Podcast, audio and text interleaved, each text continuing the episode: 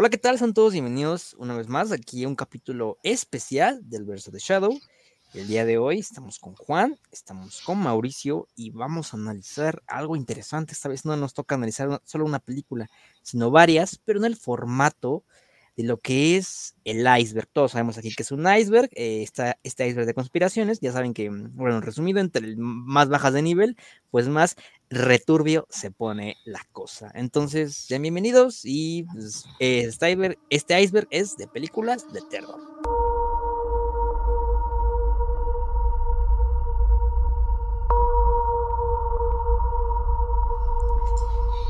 Hola amigos, a ver, primero cuéntenme, ¿qué tal? ¿Qué tal? ¿Cómo están? ¿Cómo están hoy? Muy emocionado, amigo, muy contento. A mí estas cosas del iceberg, yo creo que es sin, sin pedos desde hace, pues yo creo que desde el año pasado de los videos que más veo de cualquier tema, o sea, vi el iceberg del universo, el iceberg de la tierra, el iceberg del fútbol mexicano, el iceberg de, el iceberg de sabritas, güey, o sea, ¿qué, ¿qué, puedes decir, este, más que luego cuando le sale cosas así raras a la gente en las papas, o sea, me aviento así todo, todo, todo, entonces hacer uno así, discutir uno, la verdad me, entusiasma mucho. Digo, el iceberg no es de nosotros, no lo hicimos nosotros. Eh, créditos a quien lo haya hecho, yo lo encontré en un grupo que se llama Yellow Posting, Yellow Posting 2. Ahí por si alguien se quiere unir para ver, ahí pues hay mucha gente que hace muchas cosas hasta de cosas científicas, ¿no? cosas que rebasan mi interés, pero está, está bueno, está bueno. Yo tengo que decir que no soy tan este tan cercano al formato del iceberg. Eh, mi novia sí, mi novia también se la pasa este viendo icebergs y hoy en la tarde le pregunté, oye, este, ¿cómo, cómo, cómo se investiga un iceberg? lamentablemente, este, ahorita tuve un problema con el internet, entonces eh, vengo, vengo corto de información, no les voy a mentir, pero pues aquí, aquí vengo a enterarme a cosas, ¿no? O sea, creo que de eso se trata vamos a ver qué, qué pedo y no, no me... Me causa mucha curiosidad, la verdad, muchas cosas de las que vi aquí que ya no puedo investigar bien, pero vamos a ver qué, de qué se trata, qué información logro sacar. Pues eh, yo me he aventado varios icebergs ahí en internet. Me, fíjate, me he aventado icebergs de Minecraft me he aventado icebergs de, este, de, la, UNAM, del metro. De ah, de la UNAM, sí lo vi. De, la, de Televisa, de Televisa hay como más de 20 partes en un canal ah, especial. sí. Pero, pues bueno, ya saben, eh, ah, también de la política, ya saben que la política mexicana pues da para una serie bastante turbia, muy, muy Black Mirror, como, como ahí los normas de gustaría. Vamos a ver lo que nos dan aquí, no sé, lo, que nos trae aquí esta imagen compartida por Mauricio, eh, que ya dijo de dónde proviene. Entonces, pues la primera es la censura de la MPA. Este, por lo que yo tengo entendido, pues la MPA es una organización que se dedica pues a clasificar las películas, a decir, va, esto puede pasar, esto puede pasar para otro nivel, pues mm, de edad más grande y así, ¿no? Hasta llegar al quizás 18 en adelante. Entonces, eh, pues básicamente esta organización se dedica a, decir, güey, esto es demasiado turbio, hay que quitarlo, pues, esto puede llegar si quieres a una versión casera, pero pues creo que no, no pasa de ahí, ¿o sí?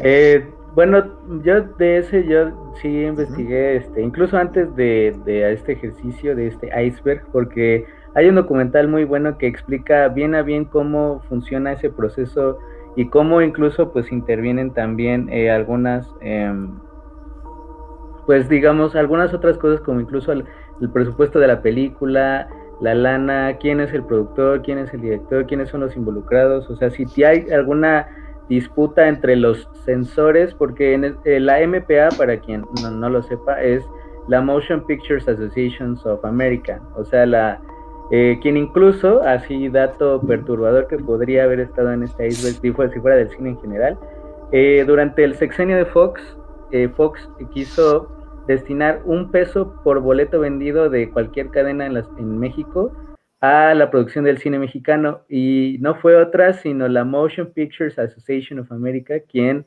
echó para atrás eso porque dijo que ni madres que tú vas a empezar a producir, además nos vas a quitar ese peso, un peso, o sea, en ese momento era el equivalente a, a este, 10 centavos de dólar no, este, ¿cómo va a ir para ti, mano? O sea, si, si no, pues me lo estás quitando a mí. Entonces, eh, esa medida duró muy poco, duró alrededor de ocho meses. Sí recaudó una muy buena lana que sí se fue a la producción nacional, pero si estuviera esa medida hoy, pues otra cosa sería este, la producción aquí en México. Pero bueno, o sea, para que más o menos, para que vayan dimensionando que esta asociación sí tiene poder y así como tiene pues ese grupo de cabildeo para otros países, en este caso pues nos toca directamente porque pues está muy cercano, eh, hay un grupo destinado de gente que tiene, pues, tiene diferentes, incluso diferentes profesiones, diferentes oficios, que se, se les llama los sensores. Entonces, este grupo de gente ve las películas, decide qué escenas problemáticas de acuerdo a ciertos valores pues muy conservadores todavía, incluso eh, pues pueden pasar, ¿no? Pueden o se consideran como no aptos y de acuerdo a los diferentes red flags, por así decirlo, le van sumiendo una una eh, clasificación más alta, ¿no? Y lo peor que le puede pasar a alguien, por ejemplo, es que la película no se no tenga clasificación, o sea, y de hecho eso de eso va el documental que se llama This Film is Not Yet Rated. Es una película dirigida por Kirby Dick, muy buena, que según yo está por ahí en, YouTube. Y hay muchos directores que cuentan sus experiencias con la Motion Pictures y con la Asociación de, Censura, con los sensores, ¿no? Incluso se dedican a investigar a, a, qué se dedican ciertos sensores, ¿no? Porque casi todos dicen que son padres de familia y demás, cuando la verdad es que muchos no son así. Se supone que esto, la función principal es para evitar que los niños consuman contenido que no es apto para ellos. Pero, por ejemplo, eh, uno de los, pues, de los que, digamos, de las cosas que tratan de evitar todos es el rating NC17, que pues es una película para adultos. O sea, básicamente no le pueden vender un boleto a nadie que no tenga más de 18 años, lo que pues afecta mucho a las ventas. Lo principal sobre los ratings son las ventas, más que otra cosa de, pues, de que tu película sea clasificación eh, RNC17 y demás, pues es las ventas porque finalmente eso afecta al tema de la distribución allá. Y, por ejemplo, una de las personas que cuenta más un argumento o una anécdota alrededor de eso son los creadores de South Park, ¿no? De South Park, que pues con la película, la, de película de South Park y otra película que hicieron que se llama eh, Team America World Police, eh, pues estaban, es, eh, una buena parte del documental va sobre cómo ellos empezaron a hacer pujas porque estos, pues porque no les dieran la clasificación NC17, que es de las peores cosas que le puede pasar a una película en Estados Unidos. Entonces, eh, pues sí, de censura es un, es un poco ambiguo, ¿no? Porque tendríamos que revisar un chingueral de casos de películas que se le han mochado, incluso películas de Kubrick, ¿no? La película de, de Lolita, la versión que nosotros vimos, aún con pues, los asegúnes del tiempo y demás, es una versión hiper mochada de, Lolita, o sea, del, corte original que había grabado Kubrick y de hecho incluso él lo, se expuso eso aquí en la eh, exposición de la Cineteca que hubo aquí en México. es una versión hiper, hiper mochada de, lo, de, la, de la versión original. O sea, sí en Estados Unidos, al menos hasta los 2000, 2007, 2008, sí es, era muy difícil no lidiar con esta asociación de, la motion pictures. Fíjate que, de ese, del South Park, la película y la de Team America, yo las llegué a ver de morro, güey, de tache ahí para mis papás. Bueno, ya saben, familia, mexicana, eh, promedio. este, pues ya sabes, pues, del lado de South Park, pues ves, ves como padre, pues ves caricaturas, ¿no? De unos niños. Y del lado de Team América, pues ves a unas marionetas, ¿no? Pues ya, para quien haya visto la película, del lado de South Park, pues empezaba con una canción bastante, bastante fuerte que trataba, que trataba sobre tener relaciones con un miembro de la familia. Ah, y del lado de, y del lado de Team América, eh, pues más que nada hay que recordar en qué año salió, entonces pues fue después de las Torres Gemelas, entonces evidentemente la islamofobia estaba todo lo que daba. Y había también un encuentro sexual entre marionetas, eh, eh, bastante, cagado. Y también había violencia, que si mal no me recuerdo, pero violencia bastante ácida, ácida, ácida. Y también, ah, pues creo que han visto ustedes este GIF millones de veces, que es el protagonista vomitando en la calle, pero con harto, harto vómito así. Entonces, pues sí, son cosas que evidentemente, pues, verga, ni siquiera un, adolescente podría estar viendo, ¿no? Porque es como de... sí, de hecho yo cuando vi esta, les digo que eh, vengo como medianceros, pero cuando vi precisamente la de la MPA, eh, a, mi cabeza se vino, pues sí, ¿no? O sea, creo que, creo que es la función principal de, este tipo de asociaciones que se, que se dedican a, a reitear como todo lo que, lo que está en medios, ¿no? Me venía a la cabeza, no sé si es la misma o está, o hay una diferente como para, para, ay, ¿cómo se llama? Para televisión, pero estaba viendo una, un video sobre cuando a Super Ratón lo, lo, lo quisieron como cancelar o algo así, como que entendieron que estaba aspirando cocaína, entonces era como una asociación ahí también tipo, te digo, no sé si es la MPA, pero creo que no, creo que en este caso era como una asociación de padres, así como, así como aquí en México hay una que se llama, o se llamaba, no me acuerdo, algo así como de asociación de padres o de para la no me acuerdo, pero también se dedicaba también como que a, ver los contenidos en televisión y, en, cine y, a ver qué, qué afectaba la moral y qué no, ¿no? Entonces, en este caso, pues, según había una escena de, de, Super Ratón que le que aspiraba a una flor y ellos como que habían entendido que había sido cocaína, entonces este ya estaban produciendo a Super Ratón y que de repente como que ya lo cancelaron, lo dejaron de producir, lo enterraron así súper enterrado y ya a la fecha nadie se acuerda de quién demonios era Super Ratón, ¿no? O sea, en los ochentas era como muy, muy fuerte y a partir de eso les valió, ¿no? Y otra, y otro, este, otra anécdota que me acuerdo haber escuchado, que esta yo creo que sí tiene que ver más con, con, con esto, es que, por ejemplo, a Deadpool trataron de, de luchar porque no fuera clasificación C o clasificación R, porque había una, este, una idea de los productores de decir es que vaya, o sea, nuestra película es para adolescentes, ¿no? O sea, es una película bastante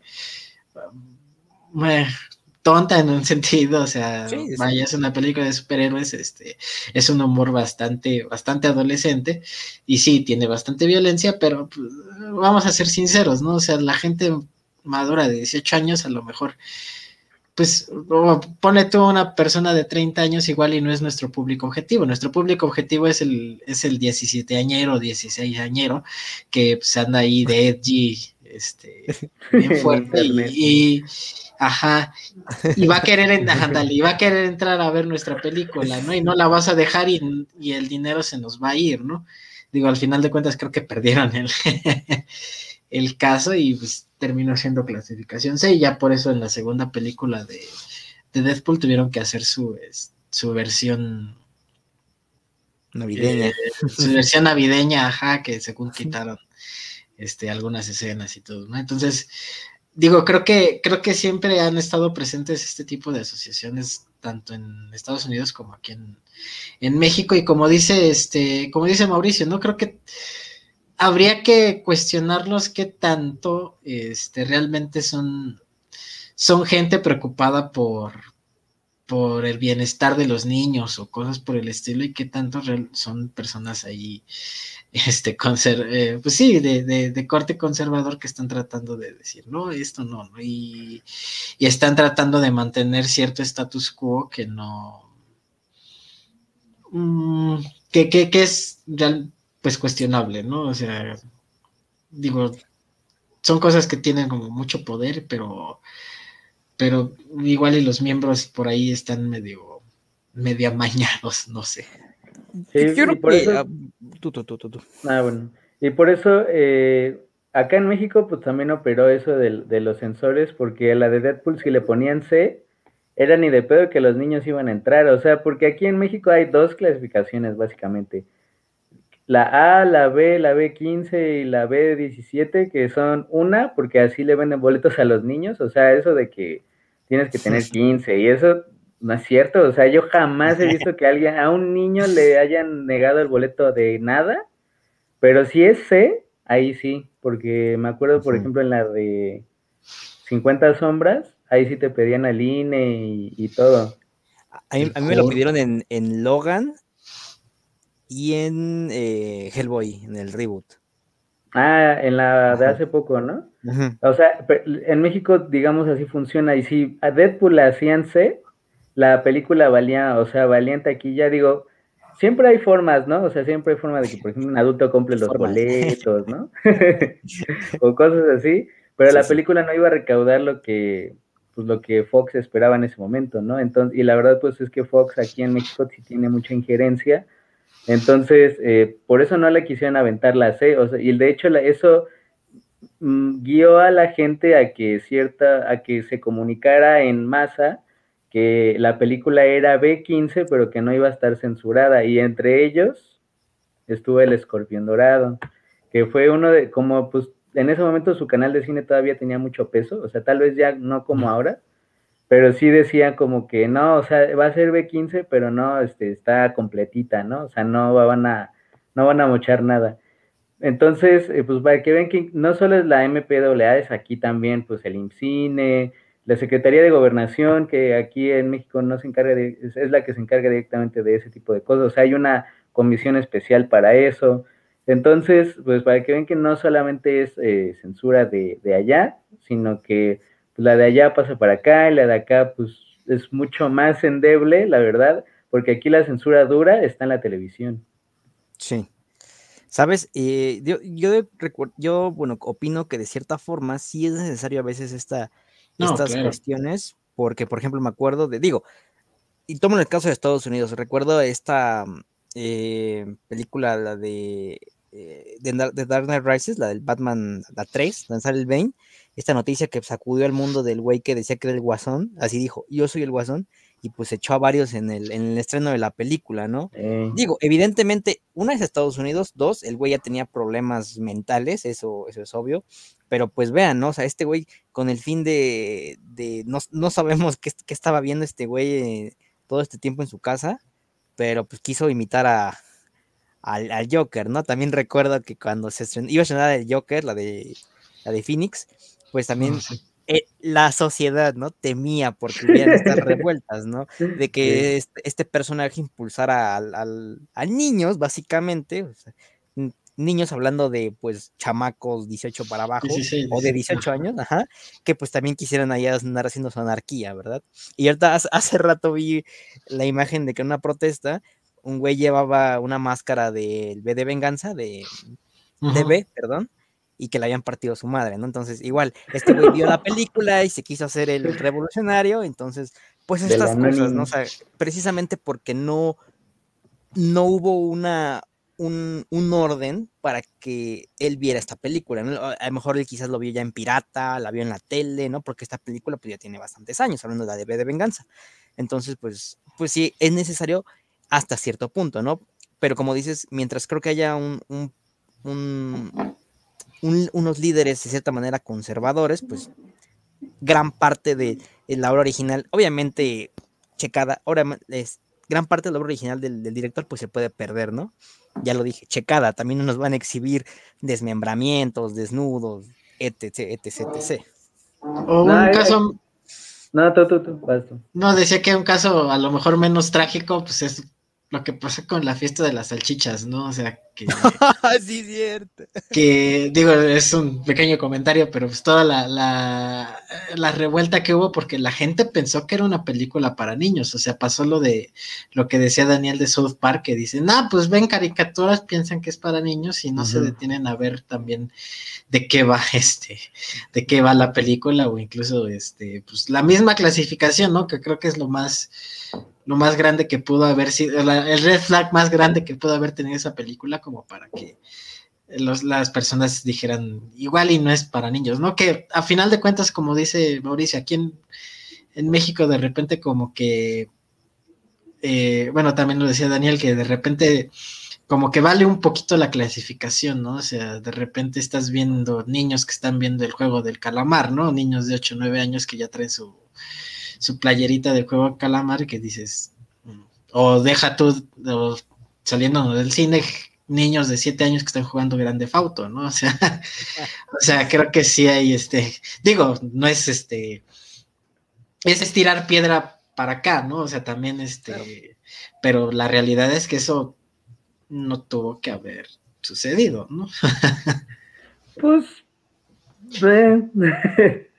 tampoco creo que, tampoco creo que eso te convierta en un degenerado. No, pero pues sí, eh, sí está ahí, eso es como un punto importante. Pues sí, supongo que sí. O sea, obviamente todo viene desde casa, porque me acuerdo de este, noticia de este niño que mató, creo que a otro niño y a la maestra, ¿no?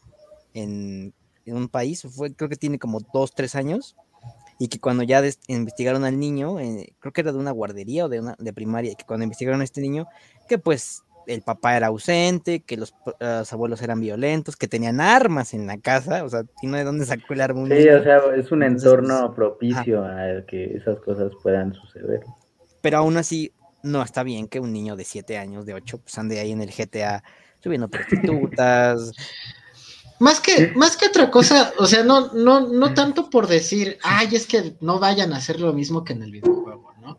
O sea, creo que al menos eh, por, por, o sea, lo que yo opino, pues, es que viene más de decir, son temas que no se deberían de exponer a, a, niños, ¿no? O sea, vaya, o sea, la prostitución, este, el asesinato, la, violencia el robo. fuerte, el robo, como cosas por el estilo, ¿no? O, por ejemplo, no sé, no, o sea, estamos hablando de Grande Fauta, pero por ejemplo en la, fiesta de las salchichas, ¿no? O sea, yo creo que, yo creo que la última escena, no he visto, he visto muchos clips, no he visto la película completa, pero casi la veo completa por puros clips.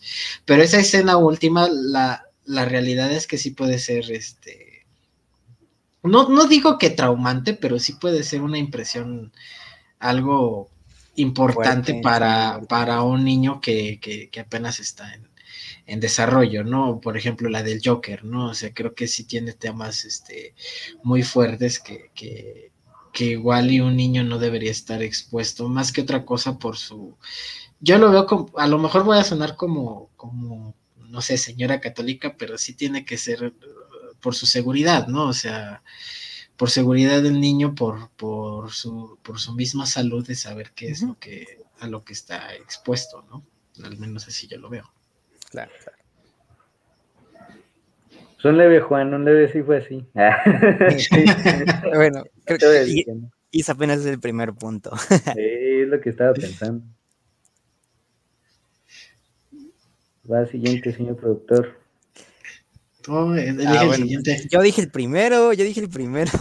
Bueno, el siguiente que va es el siguiente más fácil y el que tal vez no nos vayamos con tanto tiempo es las versiones sin clasificación de las varias películas. O sea, si bien no son versiones sin, sin clasificación estrictamente, sino pues digamos versiones modificadas o los cortes más cercanos al corte original de varias películas. Por ejemplo, Logan en blanco y negro. Está también eh, pues, la versión de Batman con el Superman.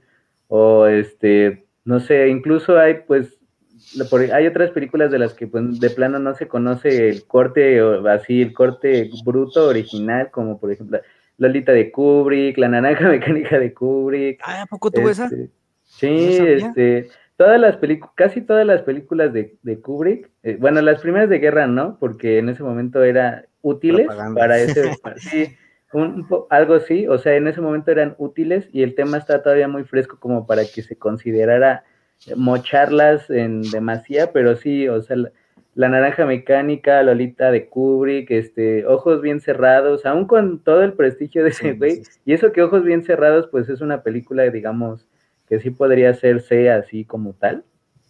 Eh, pues sí, muchas películas era, sí era un puja de va y viene entre Kubrick, entre el productor y entre eh, la propia productora, ¿no? O sea, que pues son organismos diferentes el productor y la productora para dejar o quitar o hacer de cosas más sutiles en las que se podría revelar más cosas, ¿no? Entonces, sí hay, hay muchas versiones que de varias películas. Ahora lo que se hace también es dejarlos al formato casero, cosa que no siempre funciona bien porque ya es muy raro que alguien compre formatos caseros, pero siempre está la, la opción, o sea, también hay, pues también hay, de ahí va las leyendas urbanas, ¿no? O sea, de otras películas que se encuentra una película antigua, por ejemplo, el corte, hay un corte de Nosferatu, el corte que tenemos ahorita de Nosferatu es un corte incompleto original de la película que tenía, la película original dura algo, así como 10, 15 minutos más, entonces no se sabe bien a bien qué pasa en esos 10, 15 minutos, si bien, o si fue censurada, o, o demás, ¿no? Entonces, o el final alternativo de, Los Olvidados, ¿no? Eh, mm. eh, pues si el final alternativo es, duro, o sea, el final original pues también era así muy duro, y eso fue una elección principalmente de Luis Buñuel que dijo ¿Cuál que es, el final. ¿Cuál es el final original? O sea, oh. dime, pues ya estamos Es que yo, yo tenía entendido que, bueno, nada más rápido, que en los, que en los olvidados había un final bueno y un final malo, ¿no? O sea, hay, una parte, hay una aparte de eso. O sea, porque hay uno en el que, en el que se, yo me acuerdo que hay uno en el que se muere y uno en el que no se muere.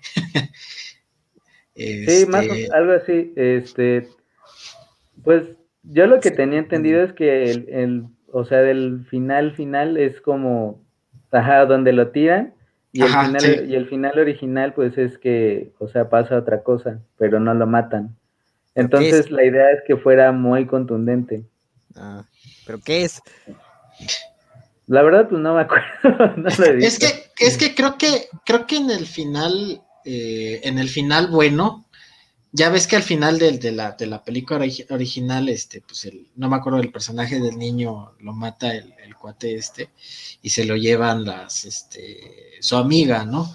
Creo que en el final, en el final, en el otro final, por ahí debe de estar, estoy casi seguro.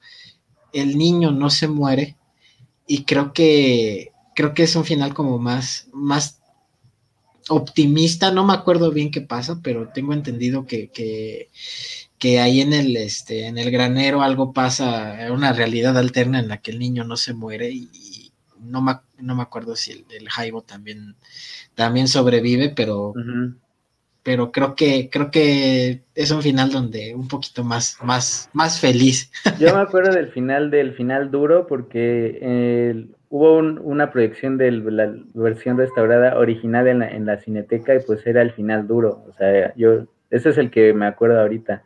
Pero sí, creo que tiene razón Juan. Entonces, pues eso es básicamente lo de las versiones de varias películas, ¿no? Son muchísimas películas, o sea, hay muchísimos cortes. Por ejemplo, Blade Runner tiene como siete, ocho cortes. Este, entonces, ya ni siquiera sabes cuál es el... La secuela, ¿eh? La secuela. O sea, decían, decían que Blade Runner 2049, el corte original, no en bruto, el corte original era de cuatro horas, güey.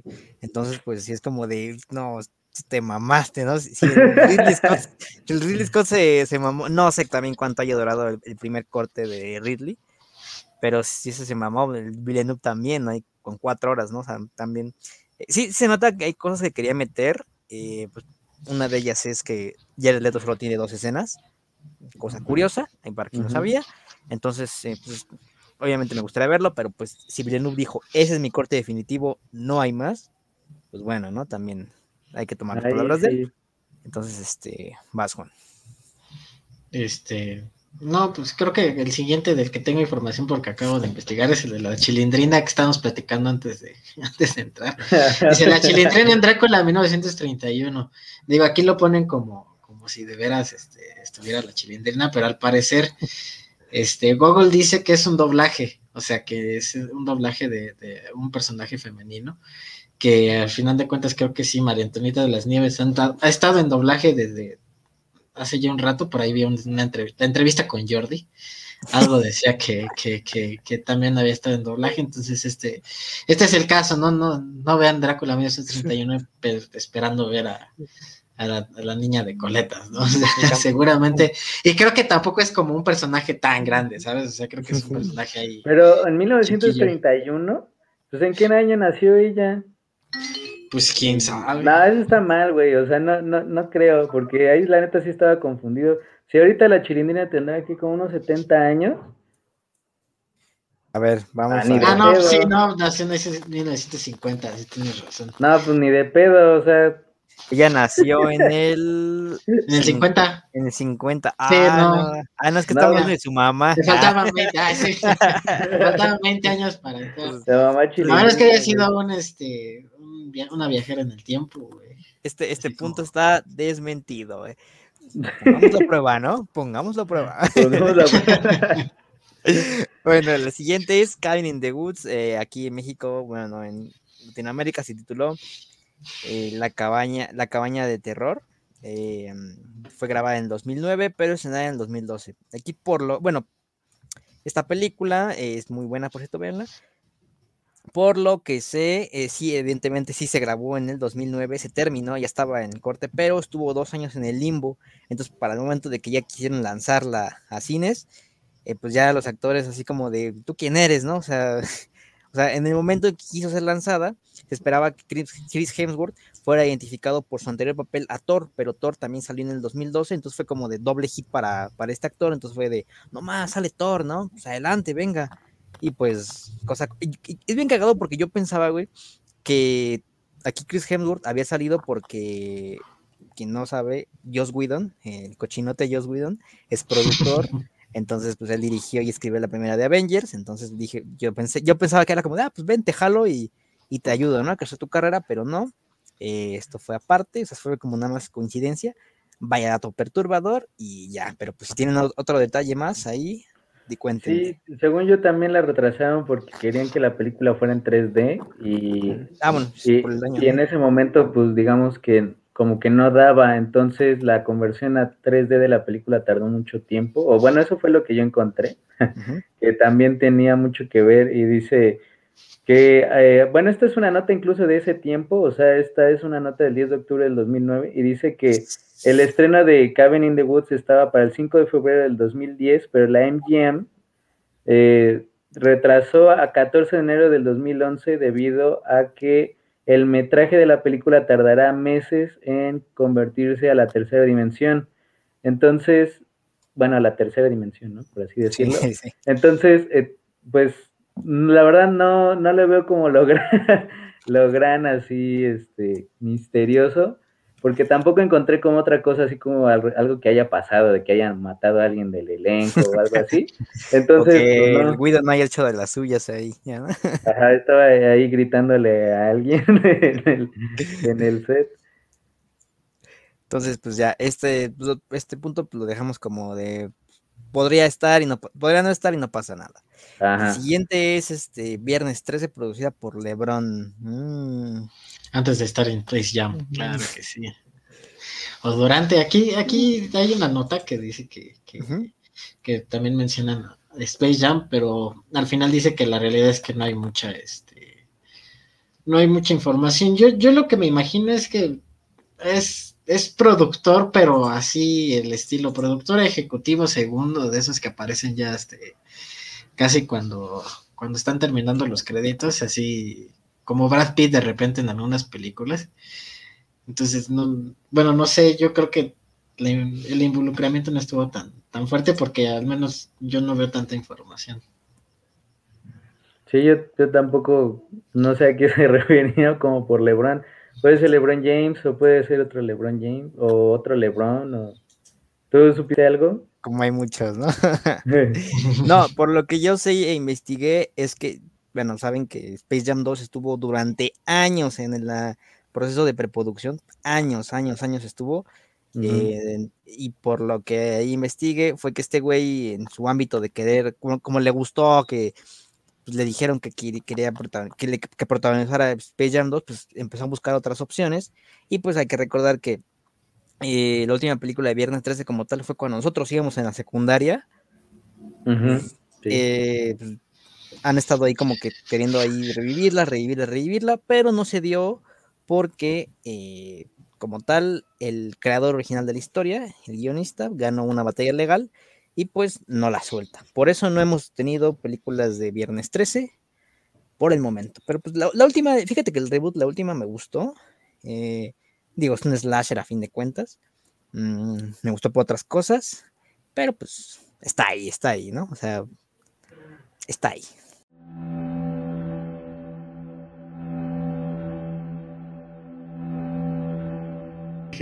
Yo tengo acá la de guiones rechazados de Viernes 13. No, perdón, las versiones originales de Freddy contra Jason. Que al parecer, pues sí fue una película que tardó muchísimo tiempo en hacerse. Aquí, según esto, son 16 años. 17 eh, millones de dólares, que la verdad es un presupuesto pues muy, muy bajo. O sea, supongo que era algo más o menos promedio para la época, pero porque ahorita 50 millones se considera un bajo presupuesto, o sea, cualquier cosa de debajo de 30 es de bajo presupuesto, pero para Hollywood es como muy, muy, muy, muy, muy bajo. Y de hecho aquí tengo justo abierta la, lo que dice, o sea, por ejemplo, eh, alguna de las ideas que tenían los productores entre los chingo mil eh, borradores que se hicieron del guion de la película era que, eh, por ejemplo, Jason estuviera en un juicio por sus crímenes, eh, o sea, así tal cual el personaje vestido, con, con, la máscara y todo, en un juicio, así en una corte, juzgado por sus crímenes. Eso yo creo que es la, la, la peor idea, ¿no? O sea, ¿cómo, o sea, ¿cómo ves que, nos, que se viera cagado? Eh, otra es que hubiera un culto de Freddy Krueger, o sea, que hubiera un grupo de adolescentes así vestidos con los con el suéter y con las garras así, digamos, así chafas y todo, o sea, que fuera una de las cosas con las que Jason combatiera, o sea, el culto de Freddy Krueger, además de Freddy Krueger. Otro es que eh, hubiera un combate en el infierno, ese no suena tan mal, o sea, porque dice, según acá, o sea, eh, uno, el guion describe una pelea, digamos, a golpes y, o sea, entre con las armas y todo. Ted Bundy, el asesino, es el anunciador del, del ring.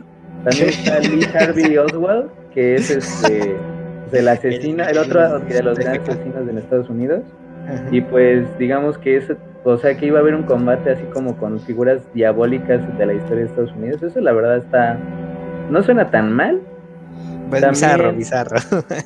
también hay otra acá que dice que em, se encuentra, hay, eh, saldría otro personaje que es algo así como el Coco, o sea, que, que se uniera como a la pelea entre ellos, o sea, como triple amenaza. Y la última que sale aquí en la nota al menos es que saliera Pinhead de la saga de Hellraiser, que es uno de los puntos también acá en el iceberg que es este que hubiera como otra parte con Ash de de Evil Dead de Evil Dead ajá pero aquí lo que describen es que eh, bueno eh, en algún momento se hiciera evidente que este güey también iba a llegar como a la pelea del Pinhead pero que se tenía pensado algo así como para el final entonces al final parece, yo supongo que fue una cuestión de derechos más que otra cosa para que no se hiciera, porque sí tenían una idea mucho más grande para unir como todos estos universos de, de los slashers. Entonces la verdad creo que esa y la de la pelea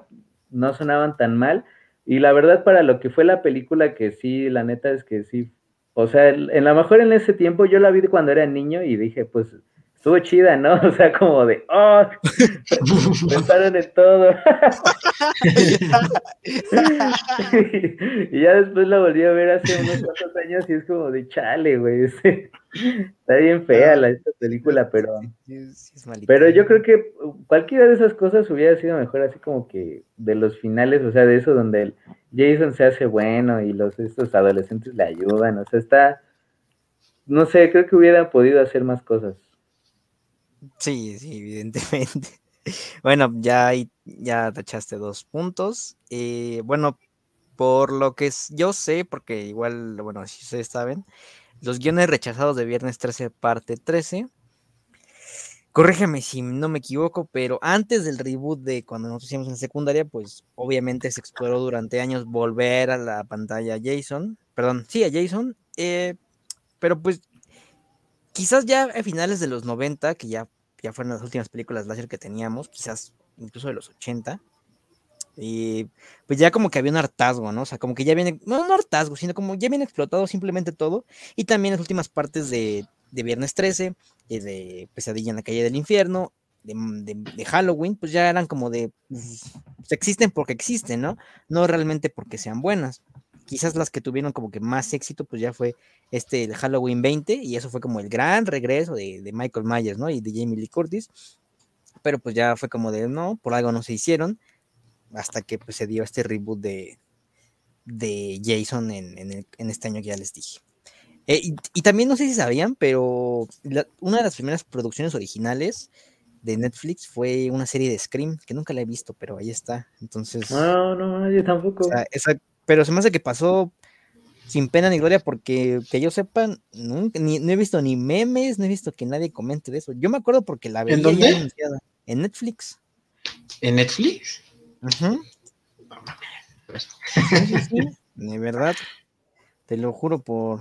Como la película, como la serie de Chucky, ¿no? También. Esa sí, esa sí he visto memes. Sí, sí, he visto memes.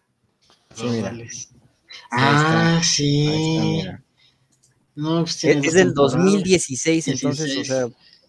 Sí, no fue muy. A, lo mejor está muy malita para que no, no la saquen. No, pues no. Cabrón. Pues ¿no? Porque... A ver, ¿alguien sabe algo de lo de las versiones en español de las películas de Universal? Que pues, no sé.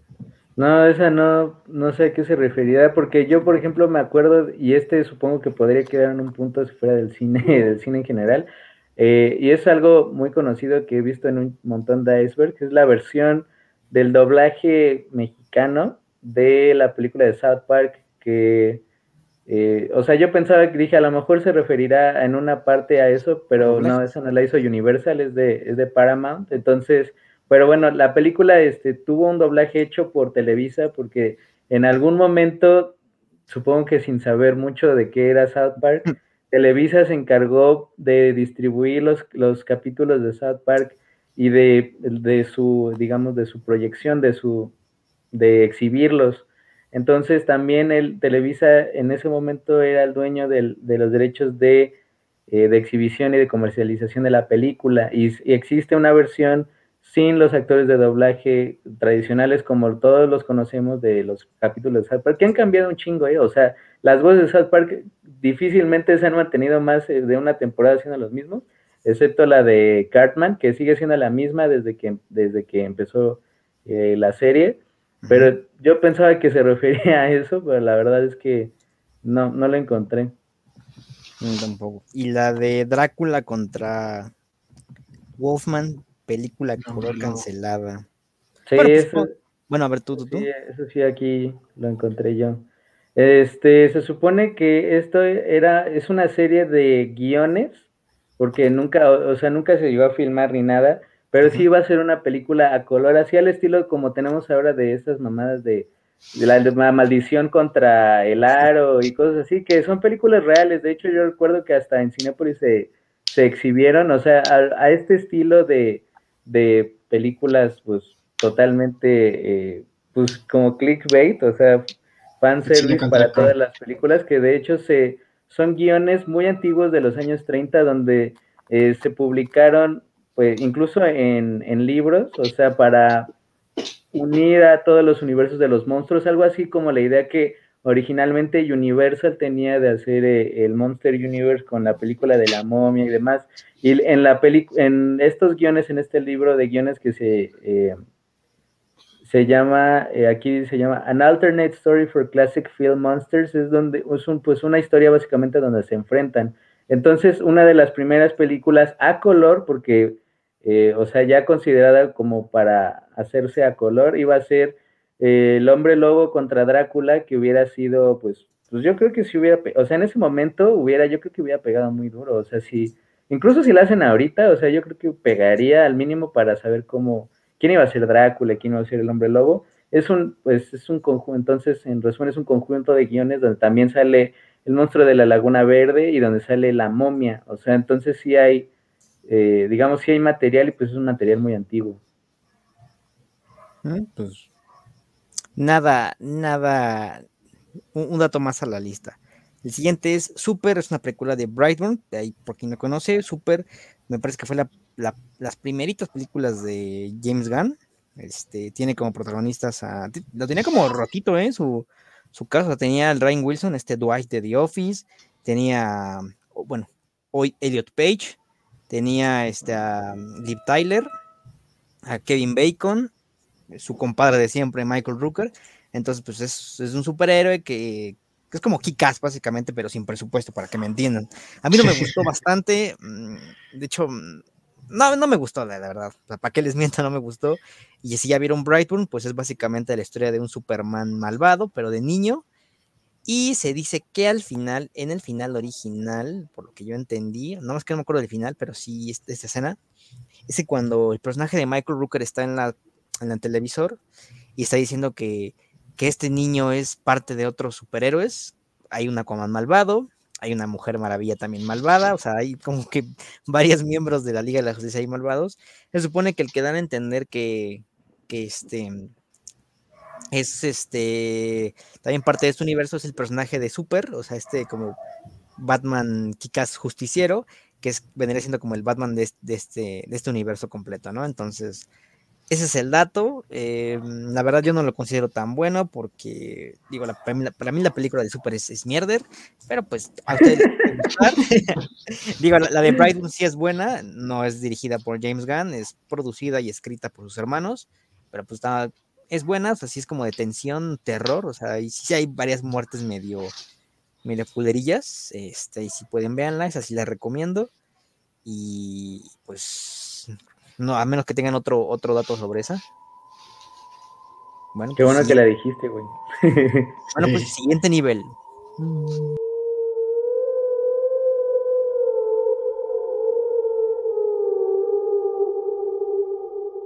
Acá la película de Scream censurada por Columbine, eh, bueno, este no es como tal censura, pero la película sí sufrió ciertas eh, ¿cómo decirlo? Pues sí, ciertas modificaciones eh, con la masacre de Columbine, porque la película, de hecho, esta película, la Scream 3, pues si la recuerdan también, es una de las que tiene como toques más de comedia. O sea, no es como tal, no es como la 1 que pues tenía situaciones, pues a lo mejor eh, cagadas, pero por parte del humor involuntario. O sea, honestamente, yo creo que la de Scream 1 no es tan buena. Dato, la, digamos, el, el enunciado mamador del día. Yo la neta yo no creo que sea tan buena. Pero bueno, eh, la masacre de Columbine, para quien no lo sepa, pues es una de las... Yo creo que es la masacre más famosa en la historia de Estados Unidos, al menos moderno, que es donde un, eh, pues un estudiante pues masacró a, sus compañeros, la, son, fueron alrededor de 24, em, 24 lesiones y 12 muertes, incluyendo un profesor. Entonces, eh, la película pues como tenía de cierta forma ciertos tintes también políticos, o bueno, al menos eso intentó Wes Craven, que era el director, pues la gente en ese momento estaba muy sensible por la violencia en todos aspectos, porque se cuestionaba, por ejemplo, también que si eran los videojuegos, que si era el acceso a las armas, que obviamente es el acceso a las armas, digo, si puedes comprar una, un arma en, el Walmart, pues, ¿por qué no lo vas a hacer, no? Y más si, si eres propenso a la violencia, de hecho, eh, ahí como matiz, pues hay un documental muy bueno que se llama Bowling for Columbine, que es de Michael Moore. Eh, muy bueno y él, eh, él ahonda más en saber por qué esta persona pues tenía ese comportamiento, cuáles son las condiciones estructurales también para que se dé una cosa así y por qué en Estados Unidos ocurren tantos tiroteos en escuelas que pues e, esos son algo así como 200 tiroteos al año en, escuelas, o sea, provenientes de la comunidad estudiantil. y obviamente número uno en el mundo en ese aspecto. Entonces la película pues sí sufrió ciertas modificaciones eh, por eso y también pues según yo fue uno de los motivos y además por lo que viene aquí en el Wikipedia gringo, que el Wikipedia gringo es más confiable que, el, que el, la versión en español, sufrió, eh, pues fue una de las partes por la que la película 4 se estrenara tantos años después, porque como no le fue bien en taquilla la película por todo este tema de la, de la violencia y demás, la película se la 4 se considera un reboot en, después de muchísimos años que se llama Scream 4. Entonces, pues sí tiene que ver eh, que la película pues haya sido mochada y pues no le haya ido bien, porque pues eh, no era un ambiente, digamos, propicio para que se estrenara una película de ese, de ese corte. Ah, creo que también está relacionada, bueno, y, no, ya son de brayes míos que he escuchado, de esta canción de Foster the People, que está también basada en este evento, ¿no? De, cómo se pronuncia la canción, es que yo nunca la puedo pronunciar. Pump Up Kicks. Gracias. Gracias, güey. Este, digo, sigo sin poder pronunciar, pero ya sabemos que, que, pues tenía también la canción que tenía problemas con su papá, ¿no? Y que pero que tenía buena puntería y algo así, entonces vaya dato perturbador ahí. Pero cuando la tocan, todo el mundo baila alegremente. Lo sé porque lo acabo de ver en, el Pal vaya, vaya. Este, bueno, el siguiente que, que sí tengo información es acerca de Víctor Salva, y es aquí donde se, pone un poquito más, más turbia la situación.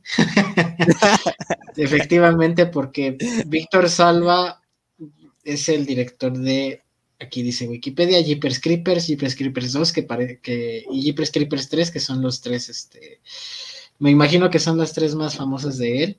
Digo, tiene algunas que yo eh, personalmente no, he escuchado el nombre. Y pues este hombre al parecer está, eh, fue sentenciado a tres años de prisión, no, no, no encuentro bien el, dato, pero no sé en qué años fue, yo me imagino que, después de su última película que aparece aquí en este en Wikipedia, que pues fue sentenciado por, dice, cargo de obscenidad y conducta lasciva, un cargo por oral con una persona menor de 14 años y tres cargos por adquisición de infantil. Ya se imaginarán el, nivel de, oh. depravación de, es poquito, ¿eh? este hombre.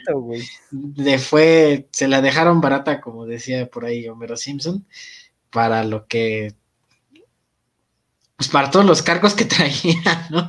O sea, yo creo que sí le, Yo, yo sé, por ejemplo, que, que este güey sí está enfermito porque básicamente eh, el mensaje de de toda la saga de Jeepers Creepers, el demonio, ahí para quien no sepa, es que pues estamos hablando de, un ser que pues le quita lo más sagrado a las personas. Ahí creo que está evidentemente el, el, mensaje, ¿no? Y donde se ve más claro es al inicio de la segunda, donde si se acuerdan, se lleva un niño. Entonces, el güey, el director, pues no, no era nada... Eh, imbécil como para demostrar ahí sus, sus verdaderas perversiones, ¿no? Porque si se dan cuenta, creo que, creo que si tú mencionas el demonio a cualquier persona, la escena con la que más se van a identificar y van a recordar es esta donde se lleva el niño en el maizal, cuando simula ser un, un espantapájaros, y pues si se dan cuenta, si, si, es como que un, una lectura bastante profunda sobre esta, bueno, ni profunda, una lectura ahí detenida sobre esta escena, pues es evidentemente que se va acercando lentamente hacia el niño y, se lo lleva pues para comérselo, ¿no? Entonces ya cuando pones eh, en contraposición esto que nos acaba de comentar Juan con la escena y lo que trata toda la historia y cómo lo que les hace a sus víctimas, pues ya dices, no, pues este güey sí, sí estaba bastante dañado. Sí. Y pues también revela, ¿no? Lo que, las cosas que tenía en la cabeza. Sí, sí, no, sí. Aquí dice que, fue a sus 29 años cuando dirigía Clown House. Esto fue en 1989, antes de dirigir Jeepers Creepers. O sea que, o sea, cumplió con su condena, dice que 15 meses, después fue liberado por libertad condicional, fue registrado como un delincuente sexual y después siguió trabajando este, eh, una película en 1995 llamada Powder para Disney. Entonces, no después dirigió Jeepers Creepers. Entonces, como por ahí ya, ya se imagina cómo se las dan. Reinserción social. Claro, por supuesto. ¿Quién sabe, no? Disney favoreciendo la reinserción social, ¿no? Claro. eh, hay otra de, de, bueno, la masacre de Texas, basada en, en, en Ed Gein y Psycho. Bueno, ahí por lo que no, por eso no saben, Ed Gein fue supuestamente un asesino serial, eh, y esto porque no se comprobó, él lo confesó, pero no se comprobó. Se supone que allá por 1958-57, obviamente en Texas, me parece, si no, corréjanme, pues este güey, empezaron a desaparecer personas, eh, salían así, estaban abiertos, iba a decir abridos, no sé por qué, estaban abiertos y pues parecía que habían jugado con los cuerpos, obviamente de mujeres, y que habían sido pues abusados, bueno, estos cuerpos habían sido abusados, entonces eh, pues como que la policía empezó a investigar y todo apuntaba a que era este, este sujeto llamado Ed Gain. Eh, cuando encontraron eh, la casa de Ed Gain, encontraron un sujeto colgado de los tobillos, ahí por lo que entendí, colgado a fin de cuentas, estaba abierto, lo abrieron al güey. Entonces, pues eh, evidentemente el güey sí era culpable de estos cargos, dijo que, perdón, es que me estoy emocionando porque a mí sí me, a mí sí me gusta la masacre de Texas. Está bueno. encontraron que este güey sí había hecho varias cosas perturbadoras pero apuntaban también ciertos eh, cargos a que él había cometido canibalismo. Esto jamás fue comprobado, esto fue como de algo que como queda en tela de duda.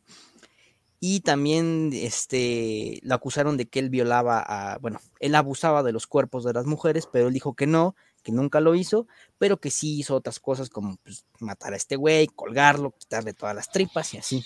Entonces, ya lo dije, hay cosas de las que sí él dijo que era culpable, pero hay, o sea, hay unas cosas que no se le comprobaron y pues queda en tela de juicio de si fuiste tú o el culpable se allá afuera. Después dieron a una investigación más adelante que su mamá pues sí lo perturbaba, que bueno, que gracias, todo, todo fue gracias a su mamá, gracias entre comillas, obviamente, porque no es un, cumplido de que pues este güey saliera así tan, tan, tan zafado de su cabeza, ¿no? Porque pues eso no, no está bien, evidentemente.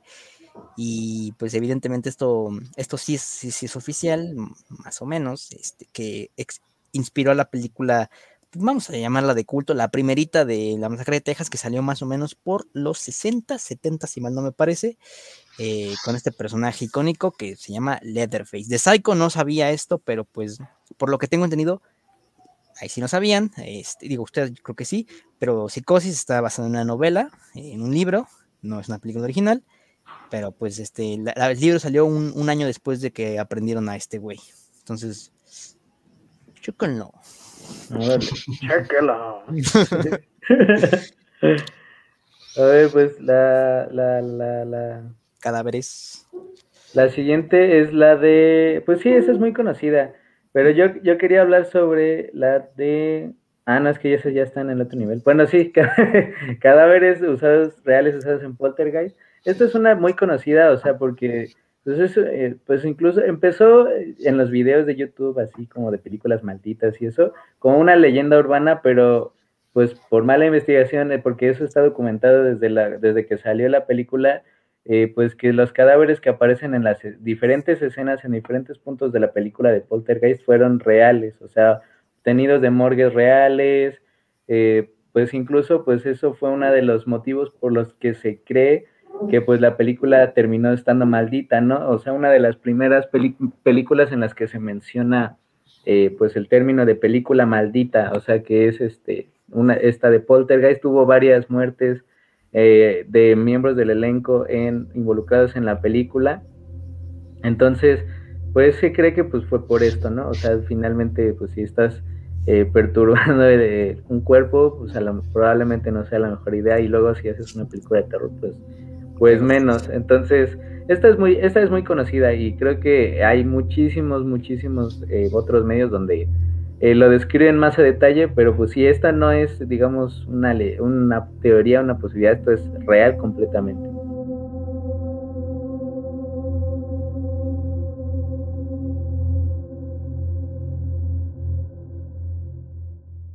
Bueno, la de la máscara de Ghostface encontré en una casa abandonada.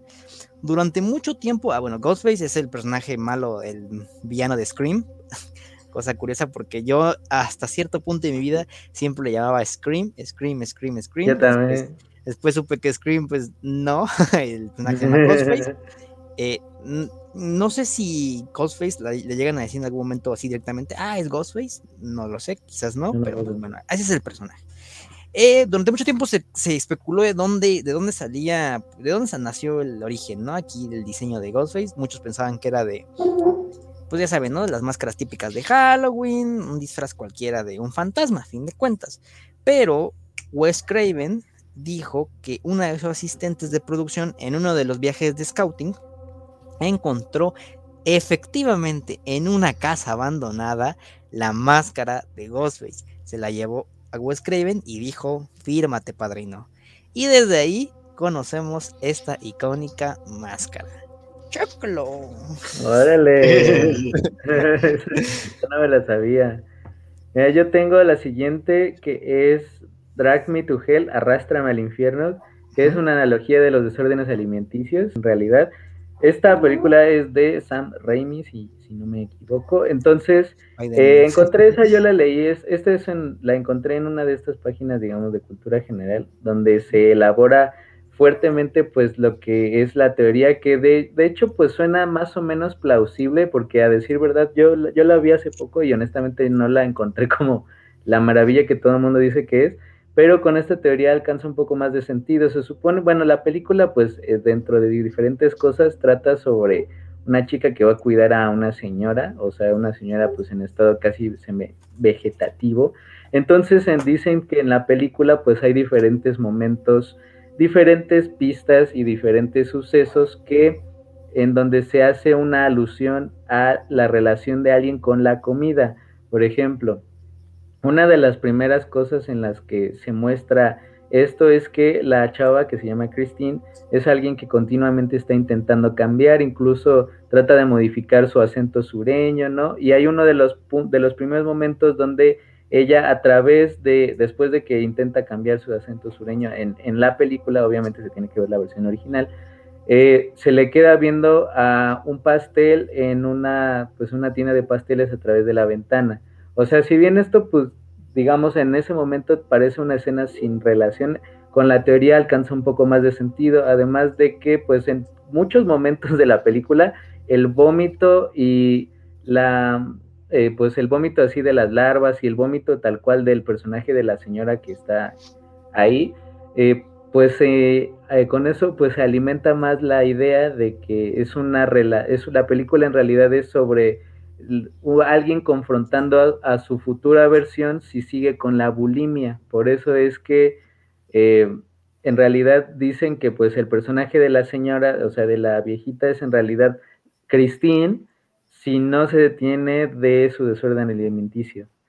Entonces, pues, o sea, hay algunas cosas como que dices, va, ¿no? O sea, porque es una película así de horror corporal, body horror así como tal, y la imagen eh, final de Cristina, o sea, que pues se va con un esqueleto, ¿no? O sea, digamos que sí hay algunas cosas que sí sugieren que podría ser, pero no lo sé, o sea, sí me parece como un tiro muy largo, ¿sabes? O sea, como muy, como que una analogía muy, muy elaborada, o sea, tiene sentido, o sea, hay algunas cosas que tienen sentido, pero hay otras que dices, eh, pues, no lo sé, viejo. Eh, eh, pero, perdón, ahí estoy de acuerdo contigo en que en ciertas cosas podrían concordar, pero ya otras mamadas. Y me recordaba que hay mi comentario de que cuando salió Endgame, no sé si lo vieron, quizás no, y si no fue así, qué bien por ustedes, pero qué mal porque se los voy a decir. Un grupo de psicólogos, estudiantes de Latinoamérica, no recuerdo de dónde, eh, analizó a cada personaje, obviamente de los sobrevivientes, y dijeron que cada uno tenía un trastorno y se los enunciaron. No, pues el Capitán América tiene este trastorno, eh, Tony también tiene ese trastorno. básicamente los sobrevivientes del chasquido tenían un trastorno y eso era evidente porque en la película demostraban ciertos eh, aspectos de, este, de, esta, de este padecimiento, ¿no? Y yo de, ¿qué? Pero bueno, ¿no? Acuérdense, hashtag pensaron en todo. Pues es como, como la teoría que dice que que en Bob Esponja cada personaje de ¿qué? representa un, un pecado capital. ¿Es, ¿Es en Winnie Pooh? ¿O también? No, no también, Bob Esponja, que Don Cangrejo es la avaricia, y Arenita es la ira, Calamardo es la envidia, eh, Bob Esponja es la lujuria, Patricia es la, la pereza. Y no me acuerdo qué otros. Ah, no, no es cierto. Ah, no me acuerdo. Creo que Platon era la, la envidia. Como la maldad o algo así, Sí, sí, sí. Cosas así muy, muy extrañas. A ver, yo tengo aquí, bueno, pues la más tengo dos. La más sencilla es la que decía ya este eh, Mauricio en la parte, en el nivel anterior, que pues, es la maldición del exorcista, que decía, pues realmente no debería estar tan abajo. Creo que es algo que, se conoce por, por muchos que pues durante los rodajes del exorcista hubo algunos siniestros, hubo este, creo que un incendio y posteriormente pues hubo algunas muertes. Aquí dice que se estiman entre 4 y 9, que es este el actor Jack McGorgran, la actriz Basilica Maliaros, no sé, no recuerdo quiénes eran, un experto en efectos especiales y un cuidador nocturno de los estudios Warner. Entonces, pues se, se, barajea por ahí que la película es, es maldita porque sí hubo algunos este, algunos incidentes bastante trágicos con respecto a, los involucrados dentro de esta película. Digo, no sé, como, como todo, no nos, realmente no se sabe si, si es este, si es eh, alguna coincidencia o algún patrón que de repente se empezó a ver, como el Club de los 27, pero pues ahí está la teoría, ¿no? No sé si, si al respecto quieran aportar algo. Claro, también esa, esa famosa anécdota de que la, todas las actrices y los actores estaban de acuerdo, menos con una línea en la que el personaje de, Reagan tenía que decir yo amo al diablo o algo así, yo creo en el diablo. Esa es la única línea de la película que fue modificada eh, de, la, o sea, del guion original, porque pues hasta eso pues sí se considera también una de las películas que fue muy exitosa porque respetaban mucho el trabajo de William Friedkin. Y que de hecho eh, yo también encontré la información de, eso, ¿no? Pero eh, está tan arriba y de hecho antes de este año porque está por anunciarse el reboot del Exorcista, algo que no creo, no sé cómo vaya a funcionar. No salir bien eso, no, no, no, no, ¿Para, ¿para qué tocar algo que ya funciona. Debo, debo confesar que yo nunca he visto el exorcista. Cuando, cuando era niño, pues ya saben, ¿no? La, quizás, la historia colectiva ahí de la familia de no, es que eso está bien, bien, Está bien fuerte. Está bien fuerte. pues no puedo, no quiero decir que me traumó de por vida, pero o sea, es, cagado, ¿no? Ya les he dicho muchas veces a ustedes, a mí me gusta mucho el terror, pero nunca se me ha hecho verla. Sé que está en HBO Max, eh, más, quizás la vea hoy en la noche.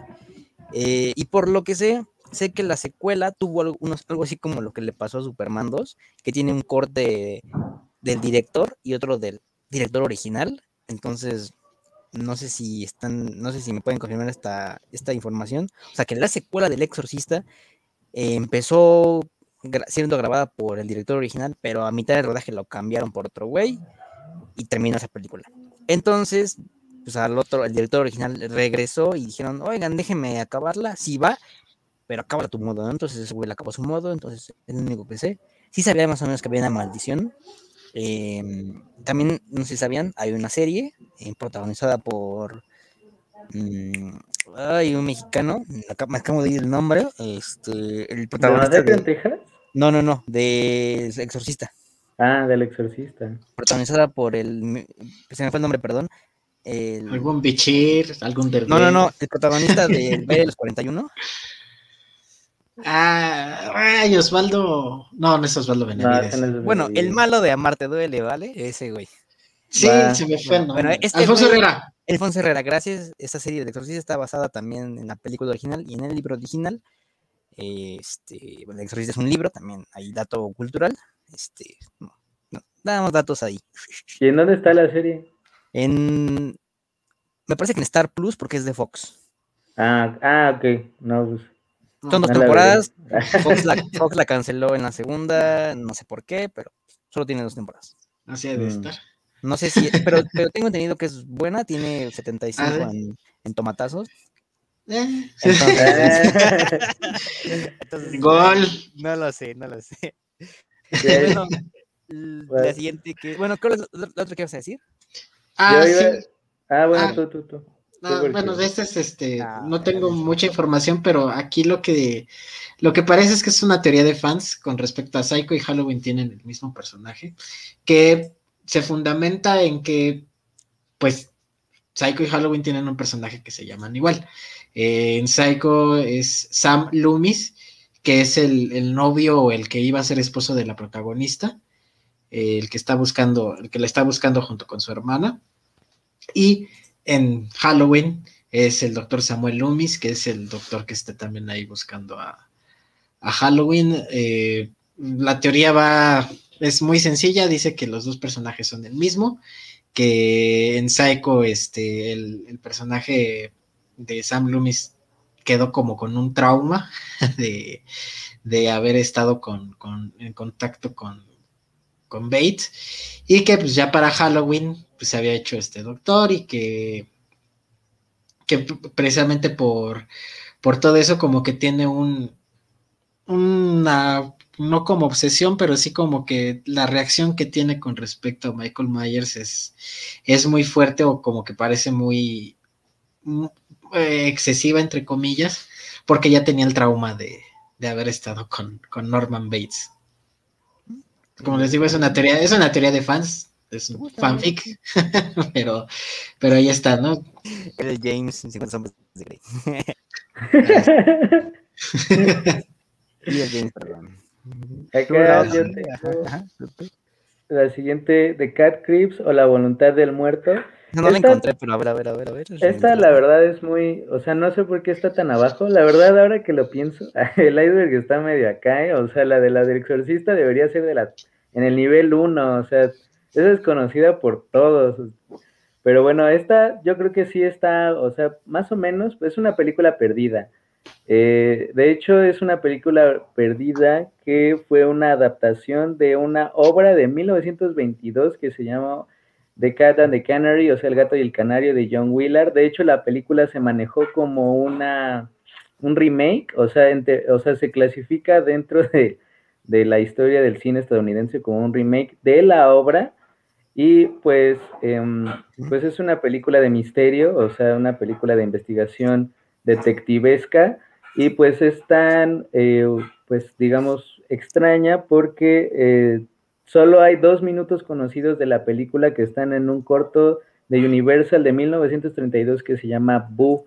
Entonces, pues fuera de eso no, no hay como gran misterio y está con una, eh, una diagonal y la voluntad del muerto porque las películas, la versión en inglés y la versión en español, la versión en español de lo que se puede ubicar dentro del periodo de la historia del cine como el cine latino, películas hechas en Estados Unidos en español para llegar al público hispanohablante en Estados Unidos.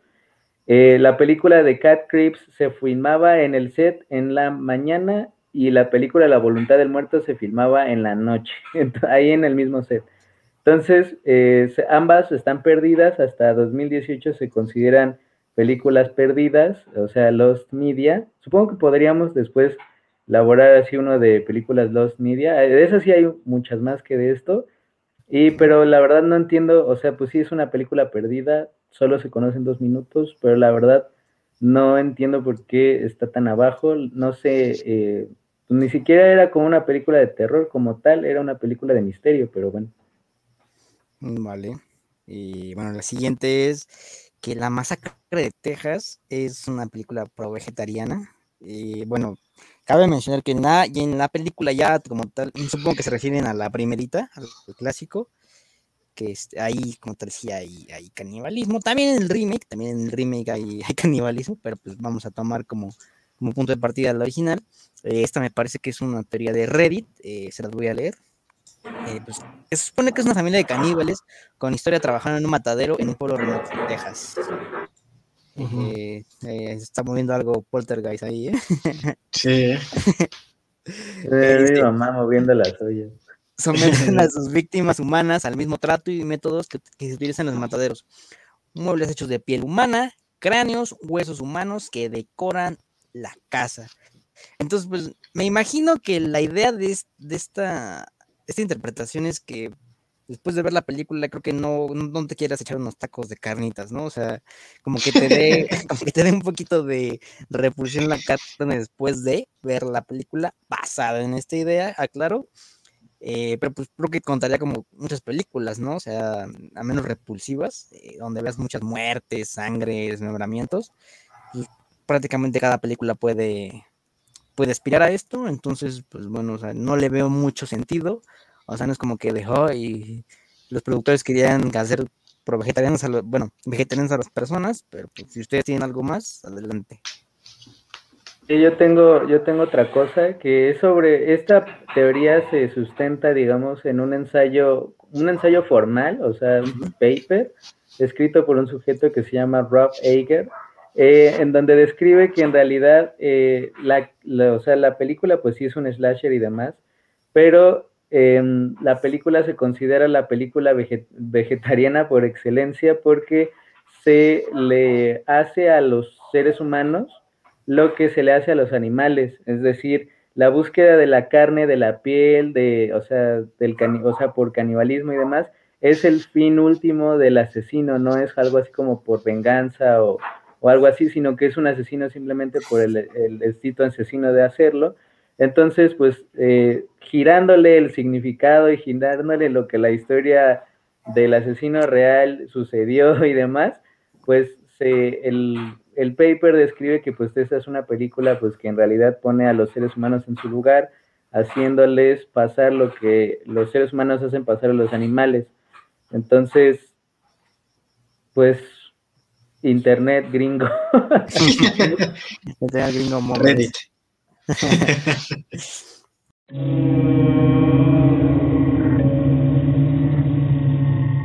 Esta que sigue tiene que ver con una del, del, tercer nivel, que es con Víctor Salva, que es los Coppola salvaron la carrera de Salva. Eh, ya habíamos dicho que Salva tiene ahí algunas, este, algunos cargos muy fuertes. Está está tipificado como delincuente sexual.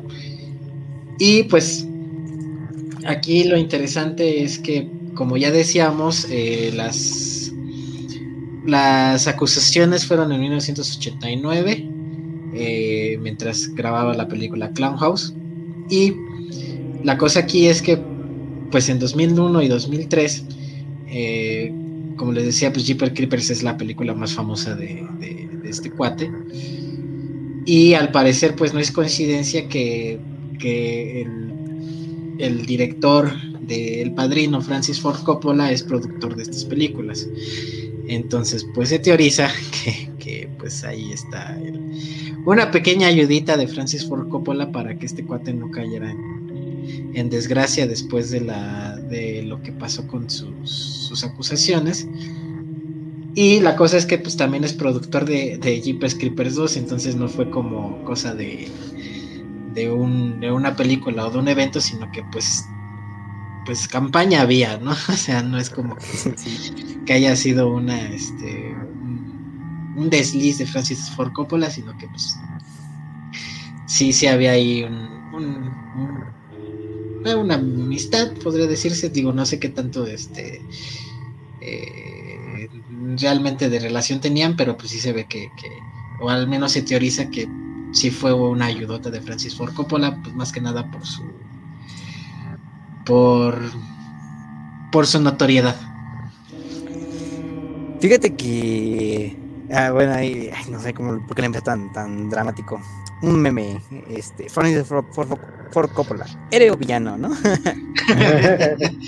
Sí, pues, algo así. Pues es, que sí, y además él después hizo Jeepers Creepers, que pues es una película muy conocida y reverenciada hasta el día de hoy como de las mejores del cine de horror. Entonces, pues sí, o sea, sí, no hay más que decir. Yo la que tengo es la película This Man y para esto necesito encontrar esta imagen en mi teléfono porque estaría basada en uno de los creepypastas más famosos que hay y seguro que lo han visto en uno de esas de esos videos que veíamos con las voces de Loquendo, que yo sigo viendo, la verdad. Este, este vato. Sí, sí, sí. Este güey que según eso, bueno, según el creepypasta y la teoría, porque incluso hay gente que yo creo que trata más sobre histeria colectiva y, que otra cosa, que dice soñarlo, o sea, que en, cuestión, en muy constantes sueños dice soñar a ese sujeto. Entonces, en el año 2010, 2011, se anunció que iba a haber una película que se iba a llamar This Man, eh, producto de la creepypasta muy popular que se llama Ever Dream This Man, que es alguna vez ha soñado este hombre, con Sam Raimi y Rob Tapert como productores, o sea que no iba a ser un, proyecto chiquito, iba a ser este un proyecto pues más o menos grande y pues aparte fuera de la oscuridad que había alrededor del proyecto, pues él iba a ser una película realizada por Ghost House Pictures, donde decía que iba a seguir a un sujeto ordinario que descubre que está soñando a un güey que nunca ha conocido, porque ahí va dato cultural según la psicología, la mayoría de las personas que tú sueñas son personas con las que te has encontrado en algún momento, pero no recuerdas. Entonces, eh, pues supongo que la, historia iba a ir alrededor de eso, o sea, algún momento no sabemos si lo iba a conocer o cómo iban a mostrar que este güey se inserta en los sueños de los demás. Pero eh, pues es un nivel de cuatro cosas, entonces eso estaba muy sencilla. La película se desechó, yo supongo, porque a lo mejor no le vio mucho futuro. Eh, honestamente, yo no veo cómo lo pudieran. Bueno, si Slenderman tenía, tiene una película, o tiene como tres ya, pues que hubiera una de este güey. Hay un documental, exacto, pues que lo hicieran, pues hubiera, yo igual hubiera sido, ¿no? Yo, yo vi otra versión, güey, que se supone que el protagonista iba a ser este hombre, que mucha gente afirmaba que soñaba con él, o sea, que estaba basado en, en esta creepypasta, pero que el protagonista iba a ser pues, el hombre, ¿no? Pero hay como que... O sea, que alguien lo había encontrado. Ajá, y que, o sea, por ejemplo, soy, yo soy el hombre, ¿no? Entonces Juan, tú, Hugo, todos afirman haber soñado conmigo pese a que no me conocen. O sea, creo, pienso que hay como que no, porque, no sé, como que le quité el chiste a, la, entidad, a lo que es el pues misterio del hombre, ¿no? Ajá, entonces, pues, quizás el concepto era interesante, pero ya como que llevarlo a la práctica de una película, porque funciona como creepypasta, ¿no? Pero llevarlo a la práctica de una película, pues ya, ya flaqueaba. El siguiente es In the Mind of the Damned, este también yo lo conozco. Eh, lo conozco porque lo investigué, obviamente. Eh, es una película chiquita de un, este, obviamente, un director. Trata, trataba, bueno, no trata, eh, está perdida, para empezar. trataba, porque ya no, se puede encontrar, de un sujeto el cual, pues, este, me parece que ingresa a un hospital psiquiátrico o simplemente con sus amigos, pues se mete un ácido y empieza a experimentar, pues ya saben, este viaje. Pero a la par empieza a ser acosado por fantasmas, le empiezan a pasar cosas paranormales. Mm, vaya, todo un viaje, ¿no? Este, casi casi Doom de Jorodowski.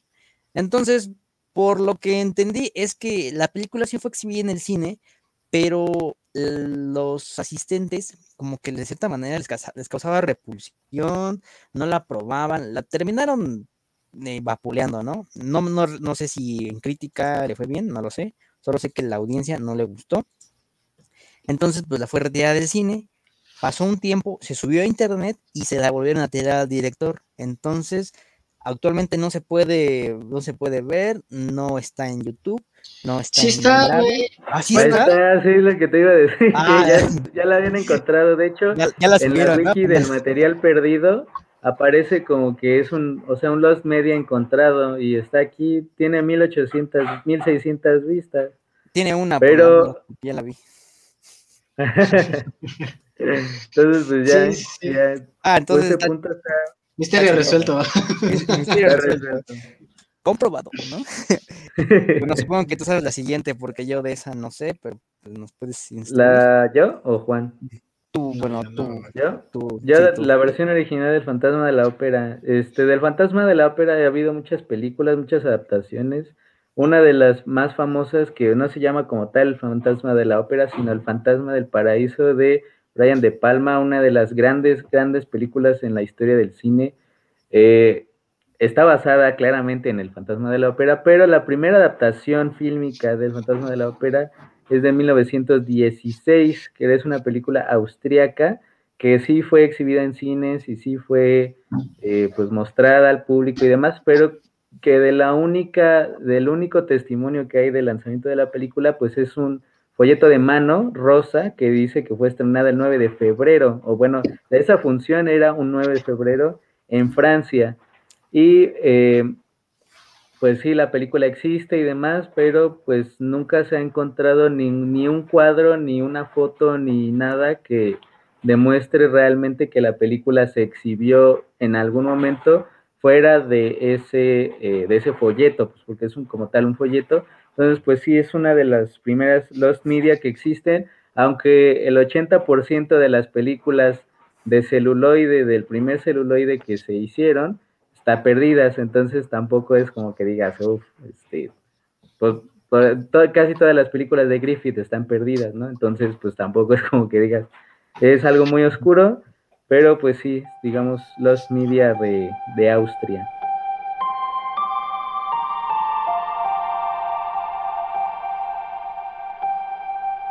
Eh, todos sabemos, hemos, visto aquí La Cosa, de The Thing. Eh, bueno, la película original, que, ah, también, obviamente, The Thing está basada en un relato corto eh, que se llama ¿Quién anda ahí? Who Goes There? Bueno, adapta la historia de, se supone que es una alienígena que cae en bueno, en el hielo, no es que no sé si es la Antártida, pero vamos a llamarla la Antártida, cae en el hielo, se congela, llegan unos investigadores, lo destapan, hubo una precuela protagonizada ahí por esta María Elizabeth Winstead, eh, me, gustó mucho, la crítica no tanto, pero a mí me gustó. Y bueno, se supone que basado en este punto, Childs era la cosa. ¿Ya la vieron? Porque si no, se los voy a spoilear. Échalo, Bueno, se supone que al final de la, primer, de la película original solo quedan dos vivos. Russell y este Kate David, que su, personaje es Childs. Entonces, hay una teoría de que, pues se supone que hasta este punto ya se, ya se eliminaron a todos las, las, alienígenas. Se supone que la alienígena toma tu apariencia, obviamente ya te mató, pero toma tu apariencia y anda ahí como pues, queriendo matar a los demás. Entonces, se supone que al final de la película ya eliminaron a todas las cosas. Eh, la instalación se quemó no voy a decir quién es, quién era la cosa, quién, o sea, quién sí era cosa y quién era humano, para que ahí la vea Juan. Creo que está en Netflix. Yo las vi en Netflix las dos. Entonces, es, pues, ambos personajes se quedan viendo de sí, y ya vienen por nosotros, ¿no? Y se quedan viendo así. Y ahí se acaba, la cámara se va alejando. Entonces, la teoría es si alguno de los dos era la cosa. Y esto enfoca que Childs, el, personaje de Kate David, cabe mencionar que está en la Antártida, hace frío, entonces Cole Russell se está muriendo de frío y se ve que está expulsando pues este el humito, ¿no? Que todos vemos cuando hace frío, pero el personaje de Kate David no expulsa nada. Entonces, la teoría apunta que él es la cosa y va a matar a Cole Russell. Chon, chon, chon. Órale, qué fuerte. No la he visto, pero qué fuerte. Vela, vela, está muy, muy. Dale. Pues va. ¿Qué sigue? Eh, ¿Tú, Juan, tienes una? De esta parte no. Yo aquí tengo que eh, de Scream es el verdadero asesino. O sea, eh, en la película se demuestra que de hecho el personaje que se llama, o sea, Billy Loomis y su amigo Stu, son los asesinos, ¿no? O sea, detrás del, go del Ghostface, que la verdad es que yo tampoco me acordaba que se llamaba así, yo simplemente le decía Scream, pero eh, de acuerdo a una teoría, pues, del internet gringo, eh, se podría demostrar que Dewey, el policía, es este el verdadero asesino, ¿no? Aquí ponen algunos puntos, por ejemplo, que él sufre el mismo daño en la película que los asesinos, eh, también que, pues, el el personaje de Ghostface usa zapatos de policía, o sea, como botas.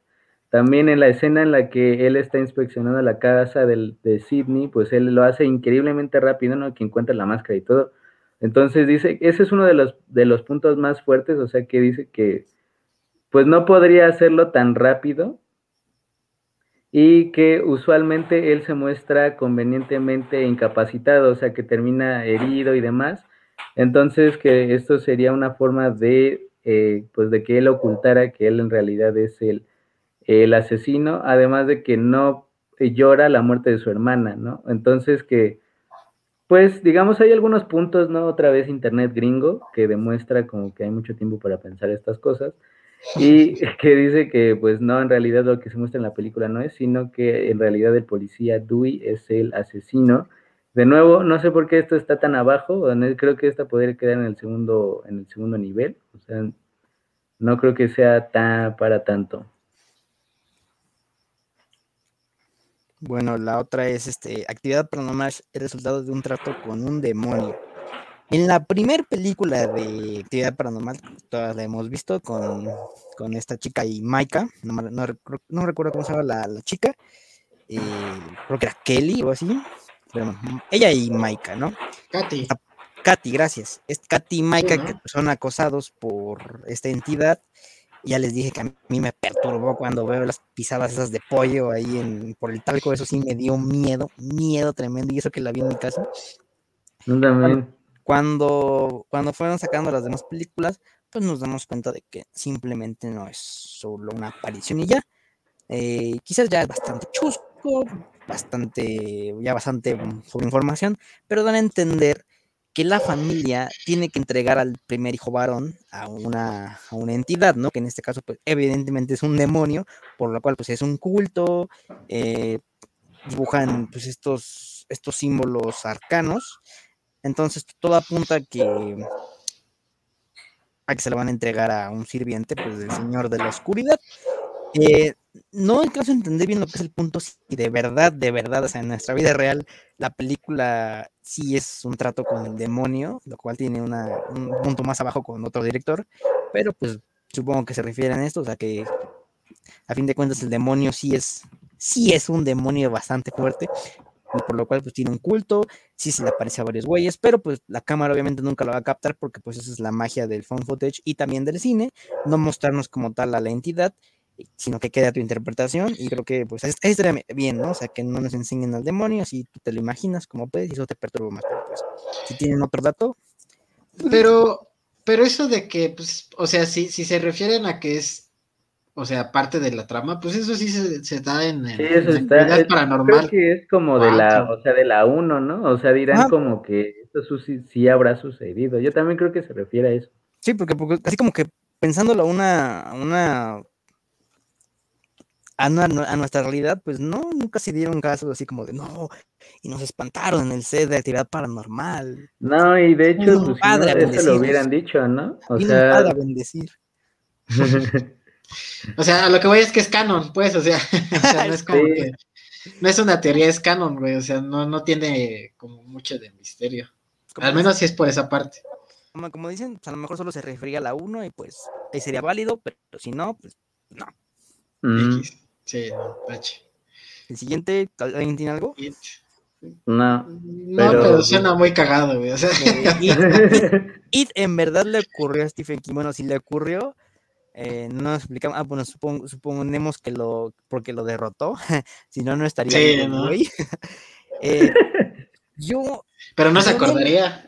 Había, había leído algo de, de, los orígenes que lo llevaron a, bueno, la referencia más que nada, que lo llevaron a crear a It, y es que mm, se supone que de cierta manera se basó en Lovecraft, en los Uh -huh. en estos monstruos de Lovecraft, este, que más allá del entendimiento humano, pues hay criaturas de las cuales nosotros ni siquiera somos capaces de comprender su existencia porque pues, nuestra cabeza explotaría y eso lo traspola a lo que es It. Hay que mencionar que It no es como tal un payaso nada más, es más allá de una entidad, él existe de fuera de nuestro espacio físico, él existe en su propio universo, él es un estas formas, estas luces, esa es su verdadera forma, y eso es como que pues lo que alcanzan a entender los niños y pues nosotros lo leemos a través de la, la, la, perspectiva de los niños, porque como tal nunca nos dicen así, así exacta lo que es, lo que es y por qué en nuestras cabezas quedarían hecho pues un huevo revuelto, ¿no? O sea,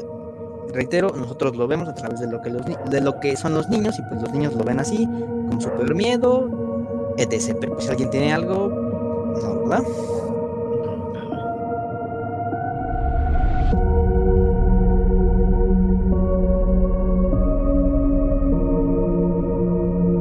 de esta tengo eh, dos de los que están aquí presentes. El, el, más fácil es Jigsaw, es Kevin de mi pobre angelito. Ese yo entendía que era un meme, yo entendía que era que era un chiste de internet que decía que ajá, sí, o sea que Kevin de mi pobre angelito, pues como tenía una mente tan tan macabra, este, como por lo que le había hecho a los ladrones y todo de haber puesto trampas y todo, se había convertido de adulto en Jigsaw de, de las películas de So, entonces pues como que se, como que todo el trauma generado por haber estado en una casa, este, y todo el ingenio que, que le generó, pues se terminó convirtiendo en este, en este personaje. Digo, no, no sé si ustedes tengan otro dato, pero yo, yo, yo, entendía que era un meme, o sea, yo lo vi como un chiste hace muchos años. Ah, yo lo vi en un iceberg, de hecho, de, de un, no me acuerdo de qué, de qué era, pero sí, o sea, que lo describen que dice que con tal habilidad y con tal forma, o sea, era muy fácil que se hubiese convirtiera en un asesino así maestro, ¿no? Con instrumentos y, y demás, o sea, es cagado, pero pues tendría sentido, ¿no? Estaría chido que sí saliera el, el Macaulay Culkin en una de las de Jigsaw para hacerlo real. Como en el sketch, ¿no? Que salió ya de, de grande, que, que, sí dijo, no, es que me dejaron bien traumado y salí así bien, bien eriza, fumando y todo eso. Es un sketch muy cagado, la neta. Ya cuando lo vi me reí mucho. A ver, ¿tú tienes algo? Yo tengo la de Jason en verdad murió y cada película muestra a un imitador. Esto de hecho sucede en la en, en una de las películas de Jason. Eh, sale en Viernes 13 un nuevo comienzo donde el Jason Jason, el, o sea, el primero ya no es, sino que se muestra a un asesino imitador, un copycat, como sería el término en inglés. De, o sea, eso sucede en la saga y de hecho tendría sentido, o sea, que en el resto de todas las películas que son un, un friego, o sea, hay una hasta Jason X en el espacio, este, o sea, tendría sentido que fuera así, ¿no? Porque porque vaya, pues si no, porque habría tantas películas, o sea, fuera de eso, o sea, fuera de lo que ocurre en el canon y fuera de lo que pasa en las otras, no hay información porque finalmente pues es una teoría, pero creo que tendría sentido porque incluso la decisión de no usar al Jason Jason, sino que se mostrara como un asesino imitador dentro del argumento de esa película, pues fue muy cuestionado, o sea, como de, pues como por qué, o sea, si finalmente ya le estabas dotando de habilidades, digamos, eh, sobrenaturales, pues ¿por qué pues usabas a un asesino eh, imitador fuera de la, o sea, dentro de la historia, perdón? Entonces, creo que esta sí puede ser, o sea, creo que dentro de lo que incluso muestran las propias películas, sí podría ser, o sea, esta yo creo que es de las que más le creo, ¿no? O sea, fuera de las, de los hechos reales, ¿no? y el otro, el del respeto. ¿El otro? ah, bueno, supongo que tú, tú lo sabes. Sí, el, Da contexto eh, también. El contexto es que se dice que Stanley Kubrick participó en la filmación de la llegada a la luna. Entonces, este, que, que tuvo ahí, como era ya este, conocido, pues se sabía que, que ahí andaba eh, el, el, director, entonces lo contrataron para, para dirigir el, el, el, alunizaje. Y entonces se dice que el resplandor tiene algunas, este, algunas referencias que yo particularmente las encuentro eh, forzadonas, pero aquí van, ¿no? El primera es que eh, Dani tiene en algunas escenas un suéter que dice Apolo 11. Digo, creo que esa es como la más, este, la más fuerte. El otro que es que te digo que ya se sienten como eso que, ¿no? Es que cuando está escrito en, el, en, el, en la máquina de escribir all, all work and not play make eh, Jack a dull boy, dicen que all, pues parece que dice A11, ¿no? Eh, que mm. yo siento que es más, este, más por la tipografía de, de, de, de, la, de, la, máquina de escribir que por otra cosa. Y ya la que es así súper mega ultra sacada del trasero es que las dos gemelas representan este como dos misiones espaciales, este, como dos, me imagino que dos cohetes que, que, fueron parte de una misión espacial. Y entonces este, dice que todas estas referencias es Stanley Kubrick eh, pidiendo perdón o como que dando a entender que, que se arrepentía como de haber hecho todo lo del Apolo 11 y haber hecho una mentira tan grande y que quién sabe qué, ¿no? Digamos. No sé, ¿no? No sé ustedes si tienen alguna otra información con respecto a esto, pero. Yo creo que, yo creo que Stanley Kubrick, bueno, fuera del tema como tal, él es un iceberg, ¿no? O sea, bueno, todo, sí. Todo, todo, sí, sí, Ese güey es un iceberg como tal, ya saben, ¿no? Si esto es cierto, el alunizaje, que lo de los Illuminati, ¿no? También ahí, su muerte. Eh, entonces, ahí incluso lo podremos dejar para otro episodio. Ahí, interesante. Su iceberg. El iceberg pues, de Stanley Kubrick. Si ya no hay nada más que agregar, otro nivel.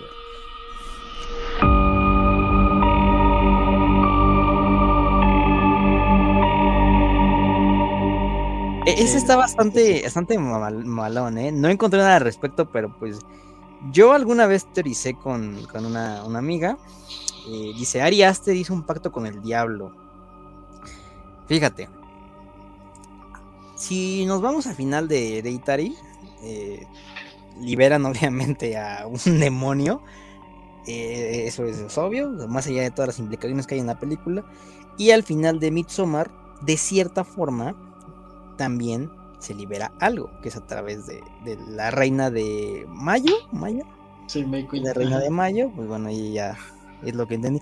Pero pues lo que desecharía, mi teoría es que ha habido varias reinas de Mayo, porque pues Dani ve ahí varias fotos, entonces ya no sé. Yo mi teoría era que en cada película que va a sacar este güey, algo se va a ir liberando y ya, ¿no? O sea, todo nos llevaría como un Avengers demonios. Entonces, este, crossover. un crossover ahí. Pero pues, o sea, francamente no le encuentro algo. Algo. De hecho, no encontré nada de información al respecto de que este güey este, haya hecho pacto con el diablo. Si lo hizo, pues fue muy a escondidas. Pero pues lo que sí sabemos es porque que, este güey pues sí está... Algo trae en la cabeza. está enfermito, sí, sí, está, enfermito. El Ari, el Ari está enfermito. creo que de este y del, Robert Eggers, este güey es el más enfermo, el más, dañado, ¿no? Sí, definitivamente. Sí, porque el Robert Eggers como que todavía lo hace con un sentido, ¿no? Y este güey sí es como... Voy a, mostrar. Ajá. Tráumate, tráumate, brother. Ajá. Aquí yo tengo Cabin in the Woods, es real, o sea, Sí y no, porque yo busqué pues la información y pues de hecho hay mucho en Estados Unidos mucha gente muere de forma aleatoria.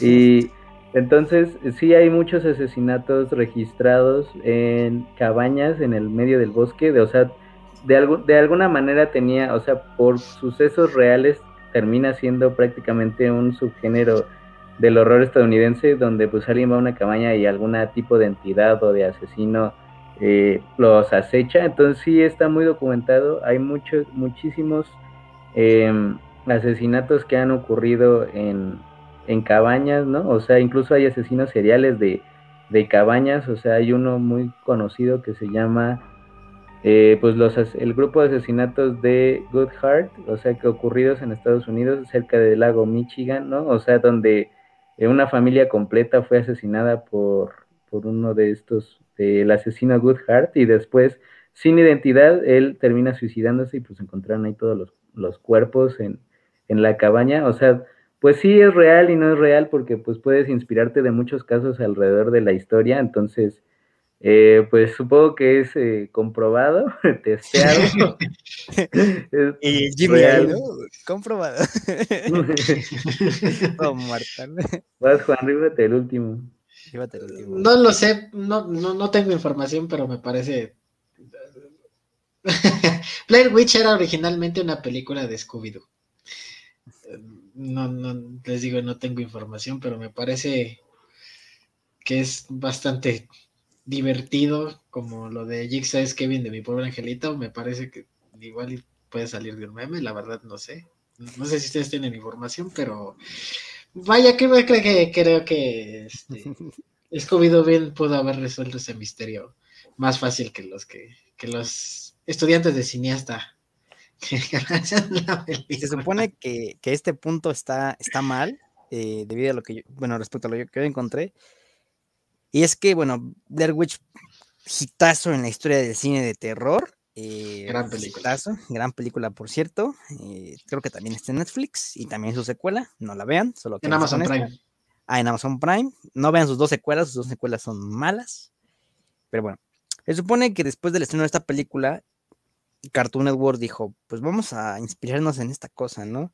Y mandó a hacer eh, este, un homenaje, una, un especial, un capítulo especial con la pandilla de Scooby-Doo que tenía un encuentro similar a lo que les pasó a estos güeyes. Se supone que la pandilla va a una...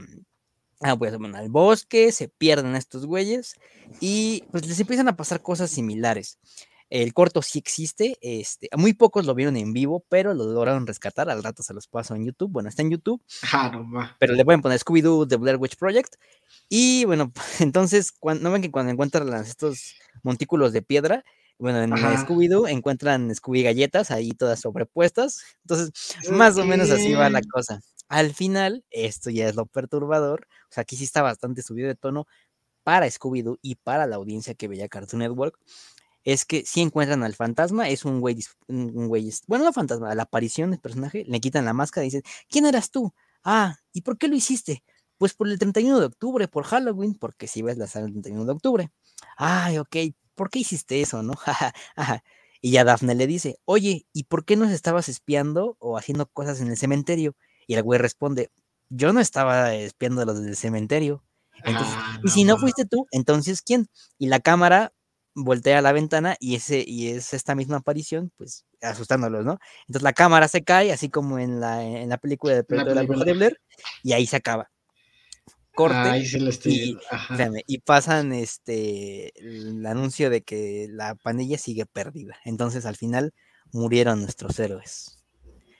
Órale. Sí, lo estoy viendo, no aquí está, canon? aquí está. Sí, es- Sí, el, sí, el de Scooby-Doo Project, ¿no? Ajá, Sí, sí, ¿canon sí. o no canon, señores? eh? Mm. Está bueno. Todas las ¿eh? películas que pasaron después están muertas, Sí, ¿no? sí, está todo, están en el limbo.